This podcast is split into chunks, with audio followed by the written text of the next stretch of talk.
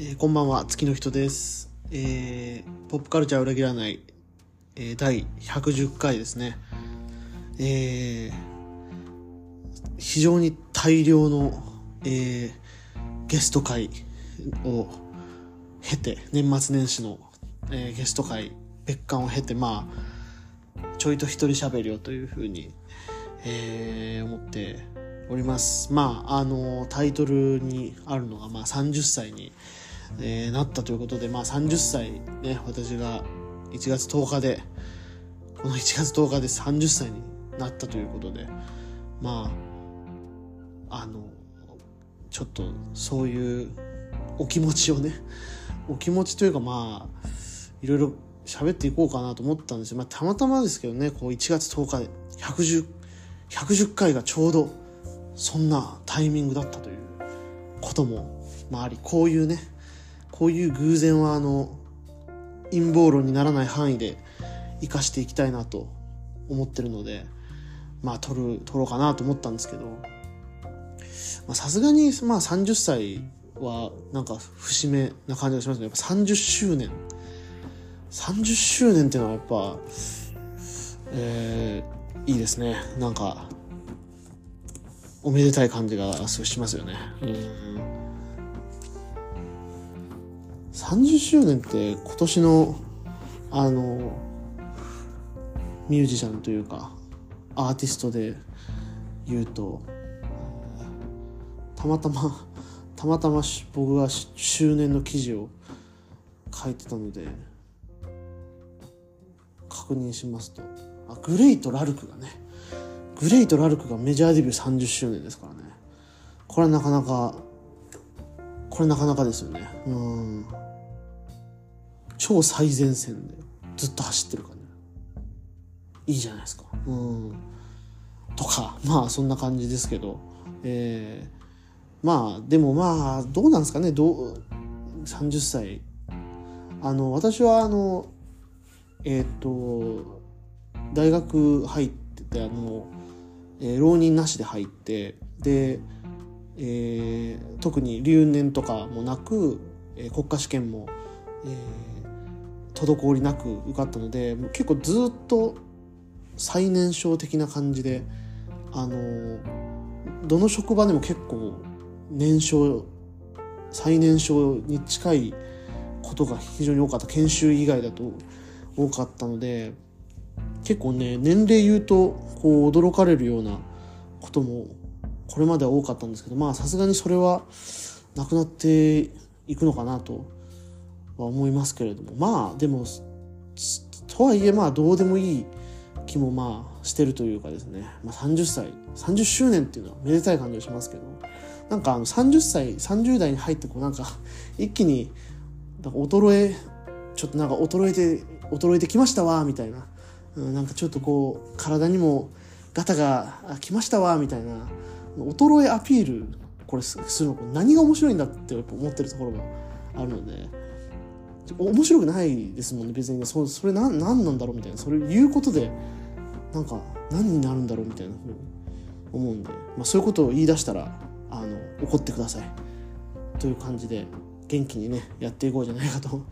うんですけど。まあそんな感じでまあ29歳のこと29歳も29歳になったみたいなのであの多分ね撮ってるんですよね。あの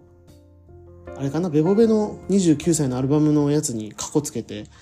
あの撮ってたりするので、まあ、29歳からのこの1年間みたいなのをなんとなく振り返ろうかなと思うんですけど。あれですね。やっぱ一番去年のデカデカ思い出というとやっぱり m 1グランプリへの挑戦ですかね。うん。まあ漫才をね初めて作ってまあ上演するということですよね。こう m 1グランプリのにエントリーして1回戦に出てみるみたいな。うん。ことで、まあ、8540組のねうちの一組に、えー私がたちがなったということなんですけど8540組のうちの一組にねなったっていうことなんですけどまあなんかねああいうこうなんか漫才を作るっていう、まあ、01 01を作るみたいな作業っていうのを非常にこうあの楽しめたのは良かったなと思いましたね。なんかやっぱ01ってなんかすごいこれどうなんですか？世代的なあれなのかな？やっぱなんか創作物を作ることをちょっとこう気恥ずかしく思うような空気感ってちょっとあるじゃないですか。なんかあのまあこれも良くない言葉ですけどなんかね黒歴史みたいな風に言うじゃないですか。こう自分で作ってた小説とかのことを。なんかああいうのをなんかね黒歴史とかなんか呼び出した呼び出したのがこのなんか世代なような気がするんですよ。ちょっと上とかかなと思うんですけど。なんかそういうムードとかあったんでなんかこうねなんか01で作るみたいなのを照れてましたけどなんかそこの敷居が結構やっぱ漫才はあのまあ4分っていうね制限時間まあ3分か3分っていう制限時間もあったりとかなんか目的がねこう一応こう笑っていただくみたいなことだったりとかあとまあ自分たちの縛りを設けてその中でみたいな感じなでなんかあんまフリーな感じじゃなかったのでねこうやりやすかったのかなとか思うんですけどでもこういう風なものをね創作してでパフォーミングするっていうことをこう面白くできたのは非常に貴重な経験でしたね。あれは良かったと思います。やっぱりなんか別にね何を書いてもいいだから常にね結構レビューとかをばっかり書いてるんですけど別になんか何を作っても何を書いたって本当はいい本当はいいのになみたいなことをちょっと思ったりもしましたしねなんかこれはなんか今後またちょっと思い立ったらみたいなことがあるかもしれないなというふうに思いますね。でまあ常々やってきてたライターのあのお仕事みたいなのはまあ過去最多でしたね爆発的に増えた感じでしたけどまあそのただ同時にこうやってきてたのがノートとかではねずっとアジカンのレビューとかを書いてきてたんですけどあの精神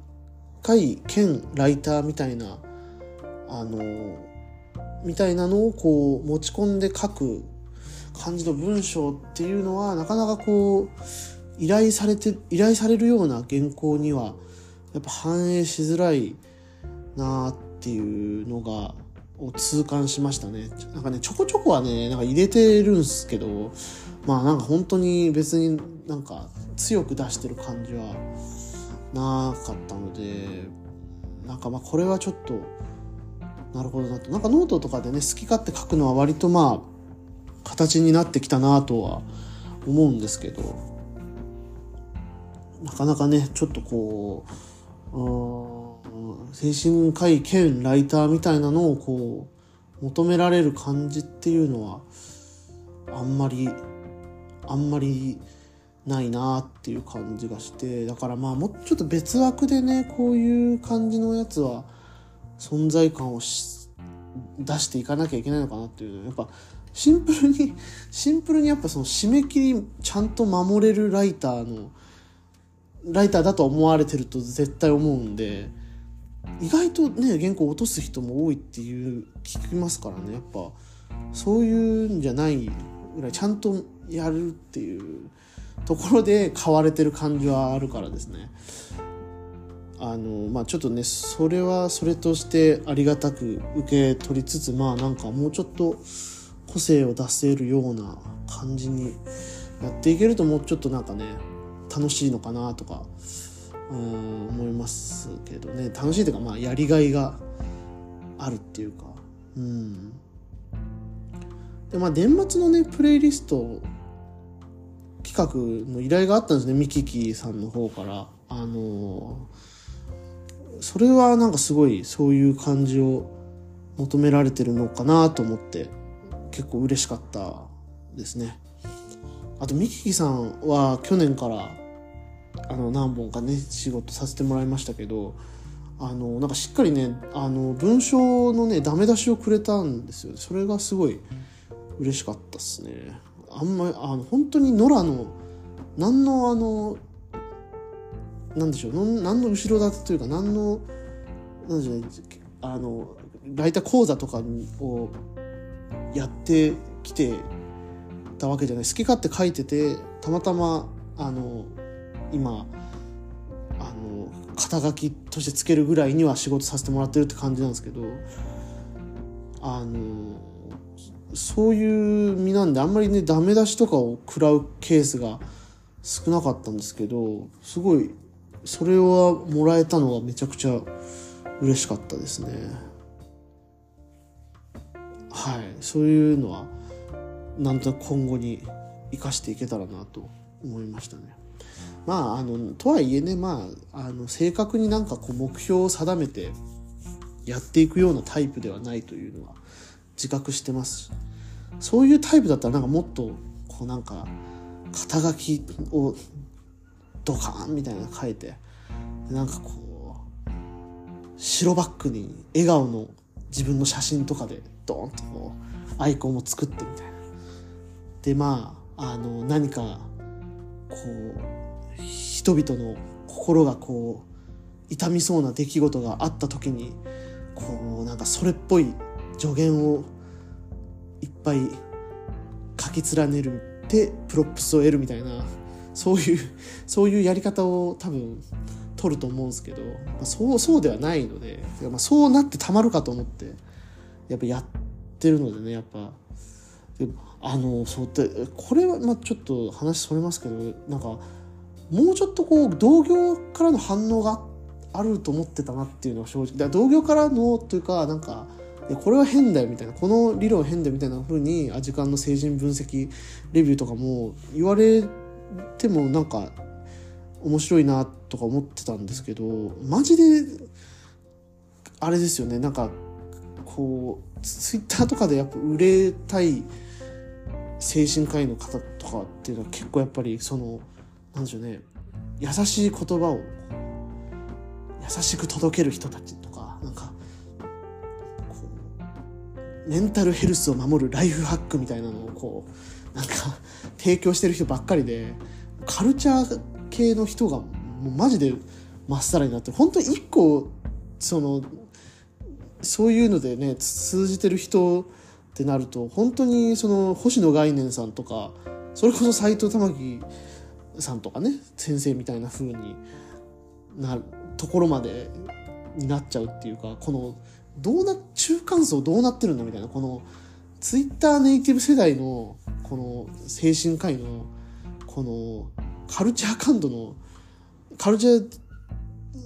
好きみたいなのの人があまりに少なすぎるような気がしててなんかねそういう人たちと集まってジンとかも作れたら面白そうだなとか思ってたんですけど全然それはもう全然それはもうって感じだったんでああなるほどなと思ってやっぱりこれはちょっと非常にニッチなニッチなあり方なのかなと思いつつまあだからこそまあ楽しくやれてるのかなと思いましたね。まあまあなんでまあ書きたいことを書いてまあどこまでいけるかの実験みたいなのを自分で続けてる感じなので引き続きまあ楽しくやっていこうかなと。なんかねもう今すでにもう書き応えのありそうな作品が結構ねもう揃ってってきてますもんねもうね。年始だけでも「某は恐れている」とかね。あんなんもう絶対絶対あれはもう君たちはどう生きるか級のやつだと思いますよ。もうこうもうなんか待ち構えられてるなって思いますし。あとね哀れなる者たちとかもねあれめっちゃ面白そうで。あと皆に幸あれこれもねいいと思いますね。であとあの音楽だとねベボベのそれこそベボベのねあの2月に出るミニアルバムとかもうなんかタイトルだけでもなんかこうそそられるものがあったりとか、うん、やっぱりまあなんかこの書きたいものをやっぱ書くっていうことかなとは思うんですけどね楽しくやっていくためには。うん、なのでまあ引き続きあの筆をなるべく止めることなく書くっていうことを断念しないというか、書き残すということでなんとかやっていきたいなと。こんなことをポッドキャストで言うことじゃないかもしれないですけど意外とこういうことはポッドキャストで言った方があの自分も印象づくような気はするので、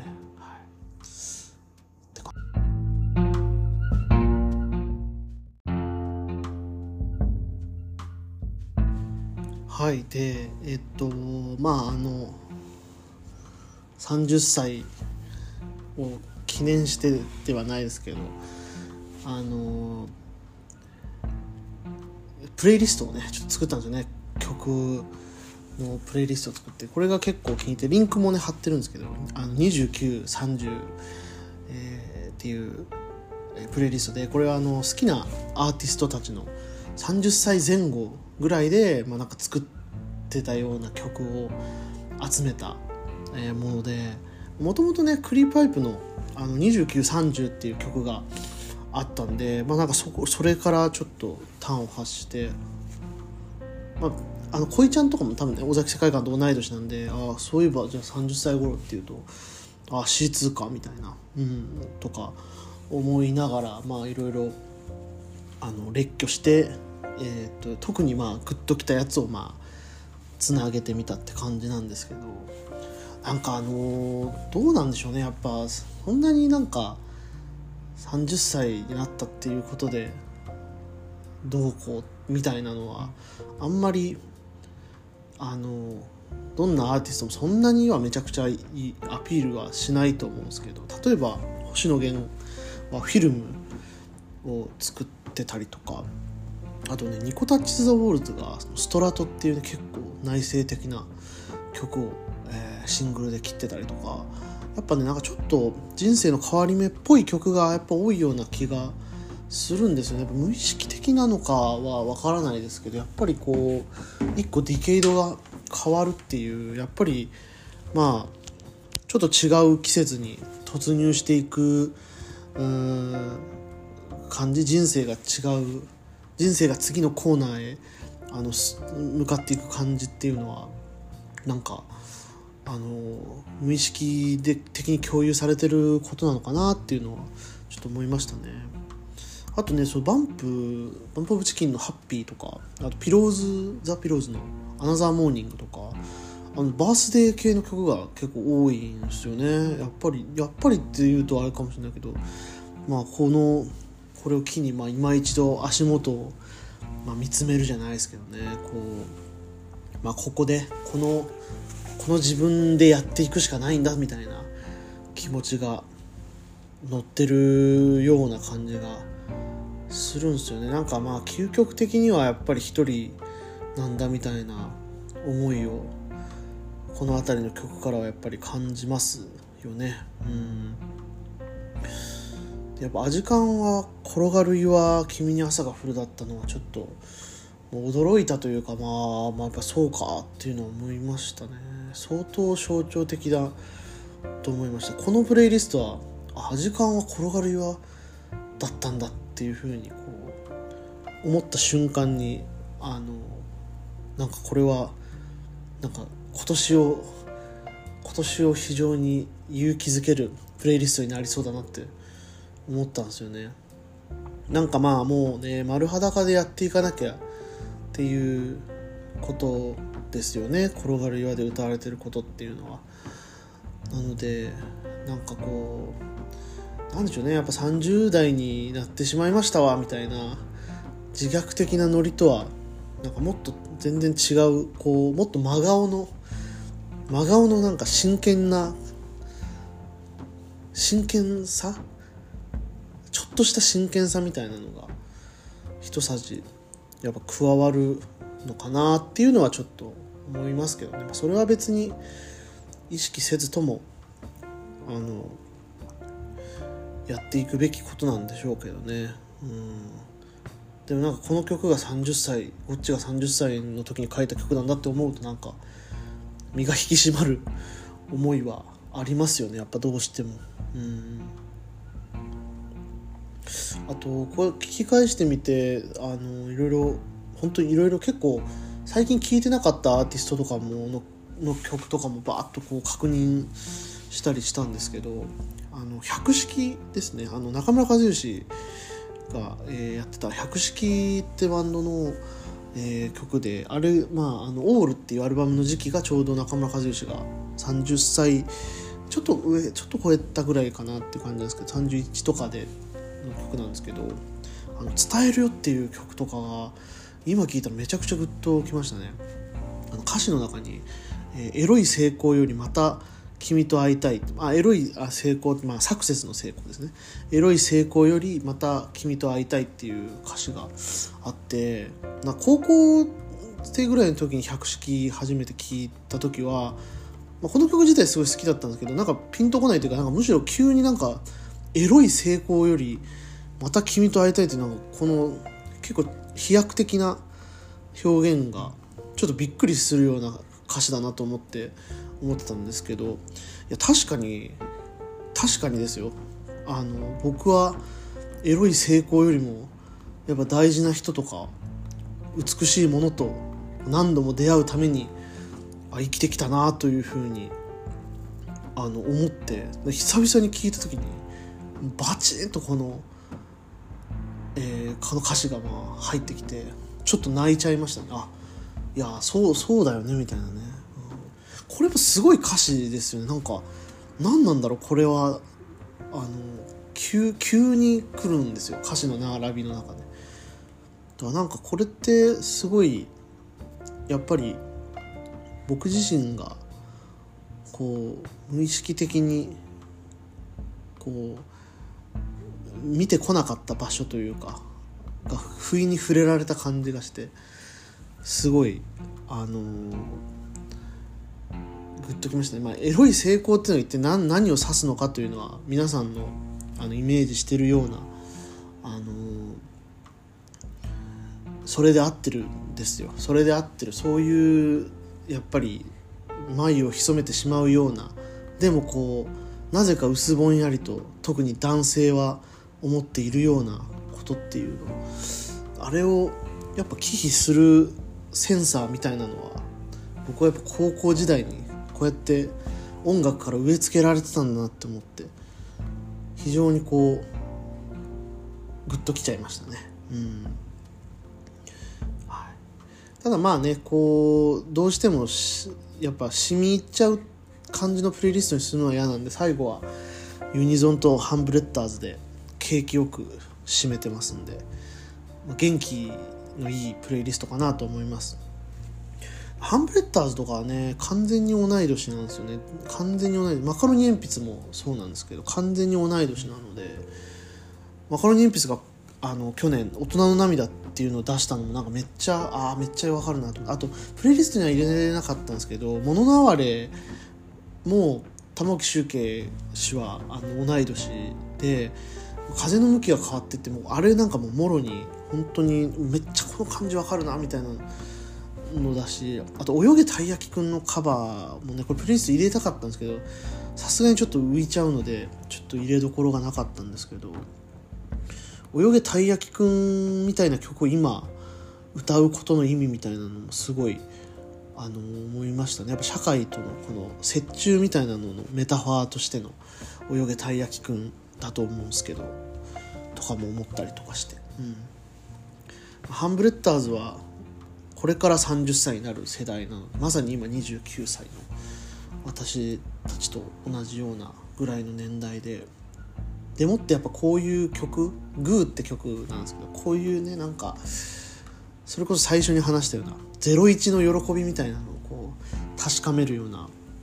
曲を今歌ってくれてるっていうのは非常に嬉しいなと思いますので、まあ、こういう曲で締めてますので。まあ非常に私っぽいね。なんかあの健康的な 健康的で歌になりづらい人間がグッとくるようなプレイリストかなと思いますので。まあ30歳の方もそうでない方もちょっとこれはいいんでこれは結構いいいいプレイリストだと思いますので是非お聴きくださいませ。というところでじゃああの今回の30歳になった回は締めにしようと思います。えー、また、えー、どこかで お会いしましょう。えー、ありがとうございました。